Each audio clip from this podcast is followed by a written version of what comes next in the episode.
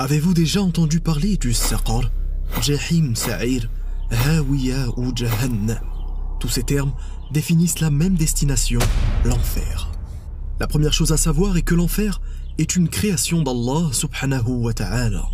Comme toutes les créatures et créations, l'enfer possède des attributs particuliers. On peut citer le fait que l'enfer a sept portes et comporte plusieurs niveaux en fonction de la dureté des châtiments de ses occupants. On nous rapporte, dans un hadith authentique, que le châtiment le plus léger en enfer consiste à ce que la personne châtiée porte à ses pieds des éléments brûlants dans lesquels deux braises y sont collées, de sorte que le cerveau bouillira. Cette personne considérera alors que personne n'est plus durement châtié, alors qu'il s'agit en réalité du châtiment le plus léger. Qui occupera le plus bas niveau de l'enfer? Les hypocrites, qui d'apparence prétendent adorer Allah subhanahu wa ta'ala l'unique, alors qu'en réalité dans leur cœur il n'en est rien. Mais qu'est-ce qui alimentera donc le feu de l'enfer? Du bois? Du métal? Non. Des pierres et des êtres humains alimenteront ce feu ardent. Qu'Allah subhanahu wa ta'ala nous en préserve. Un de ses attributs les plus frappants est le cri qui en sort, ou plutôt le sifflement, conformément à la parole d'Allah subhanahu wa ta'ala dans la sourate Al-Anbiya. Le son que vous entendez n'est pas un effet spécial. Il s'agit des sifflements que la sonde Parker a enregistrés il y a moins d'un mois autour du Soleil.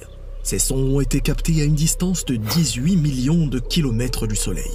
Imaginez-vous donc ce que peut être l'enfer comparé à cela. Maintenant, essayons de savoir combien de temps durera ce supplice. Les gens de l'enfer seront de deux catégories. La première catégorie séjournera en enfer un certain temps seulement. Ils seront châtiés en circonstance des péchés qu'ils auront faits, puis, par la volonté d'Allah subhanahu wa ta'ala, ils en sortiront pour séjourner éternellement au paradis.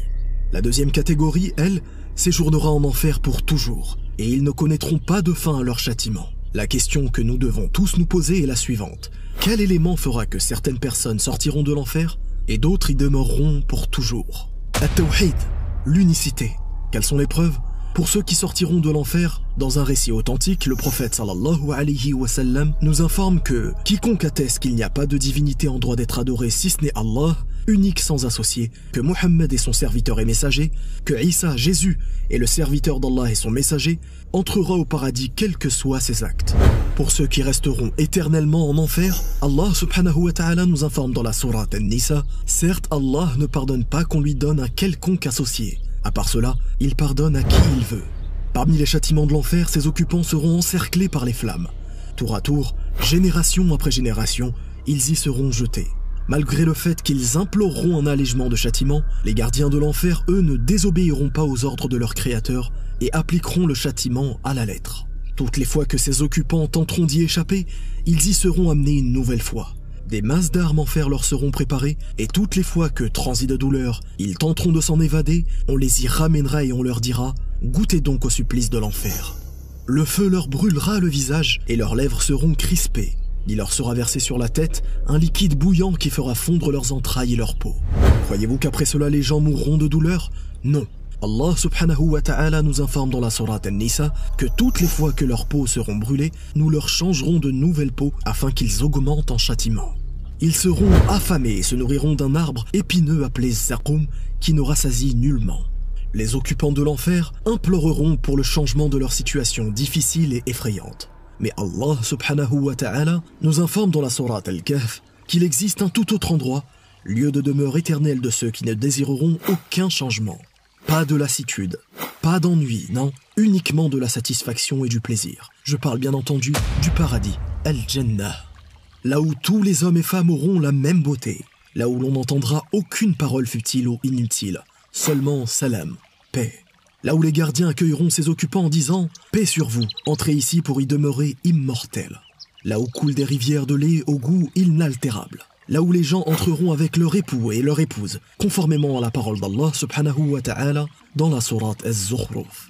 Uniquement avec leur époux et épouse? Non, avec l'ensemble de leur famille, enfants, petits-enfants, parents, grands-parents, pourvu qu'ils aient été de bons croyants. Là où ces occupants trouveront ce qu'ils désirent et obtiendront ce qu'ils demandent. La température climatique sera parfaite, ni de climat caniculaire, ni de climat glacial. Le paradis est composé de plusieurs portes et plusieurs niveaux. Le plus haut des niveaux est celui d'El Firdaus, là où seront rassemblés les meilleurs hommes et les meilleures des femmes. Le plus bas niveau consiste lui à ce que le croyant demande tout ce qu'il veut et l'obtienne. Tu aimes réellement tes proches? Tu souhaites réellement te retrouver avec eux dans cet endroit où aucun être ne sait ce qu'Allah subhanahu wa ta'ala a préparé comme réjouissance pour les yeux Alors parle-leur de ce qui leur garantira tôt ou tard une place au paradis. Parle-leur d'unicité. Invite-les à cesser d'associer de près ou de loin leur créateur, leur pourvoyeur, leur secoureur, Allah subhanahu wa ta'ala.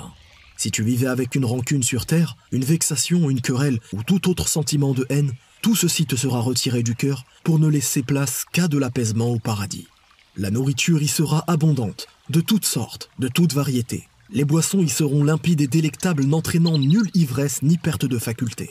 Mais, malgré les descriptions que nous a données Allah subhanahu wa ta'ala, nulle personne ne peut imaginer le plaisir indescriptible pour notre regard et notre oui qu'a réservé Allah subhanahu wa ta'ala pour les pieux au paradis. Si notre Créateur nous parle de l'enfer et de ses supplices, c'est pour susciter en nous une répulsion à s'y trouver.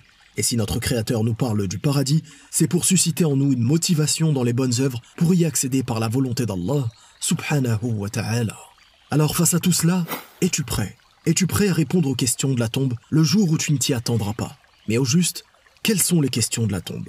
Que se passe-t-il entre la mort des gens et la résurrection de la fin des temps? C'est ce que nous verrons, Inch'Allah, dans le prochain épisode de la fin des temps avec preuve. Barakallahu fikum, wassalamu alaikum wa rahmatullah.